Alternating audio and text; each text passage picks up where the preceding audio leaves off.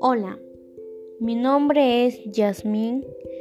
En esta oportunidad te daré a conocer mi punto de vista sobre la contaminación del aire, que es uno de los problemas que más aqueja a nuestra sociedad en los últimos tiempos. Las acciones irresponsables de muchos ciudadanos y ciudadanas han traído consecuencias graves al ambiente y han afectado en gran medida el bienestar de toda la población. Sin embargo, también existen fuentes naturales que contaminan el ambiente, como el de los gases que emiten los volcanes y los manantiales de aguas sulfuradas. Asimismo, los de orígenes humanos son las fuentes móviles como los gases que emiten las camionetas, aviones, autos y las fuentes fijas que emiten las fogatas e industrias. Por ello, es importante proponer acciones que reduzcan los altos índices de contaminación y comprometernos en su cumplimiento en favor del ambiente y la salud de los seres vivos. En el caso de las fuentes fijas, sus gases contaminan debilitan la capa de ozono.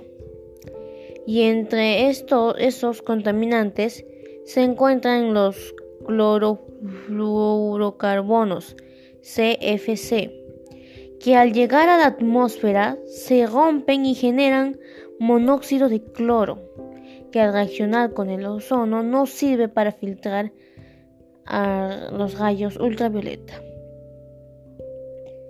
Tengamos en cuenta que los rayos UV son parte del medio ambiente y la vida en la Tierra. No obstante, su ingreso en exceso a la superficie terrestre pone en peligro la vida de los seres vivos. Ante esta situación y la vulnerabilidad que los humanos se encuentran debido a la contaminación del aire, se deben, se deben tomar medidas para disminuir estos altos niveles de contaminación. 1. Trata de conseguir una bicicleta y evita utilizar un automóvil propio solo en caso de que no sea necesario. 2. Aquellas personas que fuman, dejen de hacerlo, porque no solo se dañan a sí mismos, dañan a las personas de su alrededor y el aire que todos respiramos. 3. Se recomienda a las personas que reciclan su basura que no la quemen porque esta genera gases tóxicos que contaminan el ambiente. 4. Cuida las zonas verdes de tu entorno porque las plantas son un factor muy importante en la eliminación del CO2, dióxido de carbono en el aire.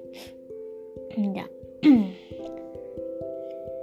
En consecuencia, debemos resaltar que es importante proponer acciones que reduzcan los altos índices de contaminación y comprometernos con su cumplimiento en favor del ambiente y la salud de todos los seres vivos. Espero sigas estas recomendaciones y recuerda que cuando la tierra está enferma y contaminada, la salud humana es imposible. Para sanarnos a nosotros mismos, debemos sanar nuestro planeta. Y para sanar nuestro planeta, debemos sanarnos a nosotros mismos. Espero que te haya gustado este podcast y gracias por el apoyo. Hasta la próxima, mis queridos escuchantes.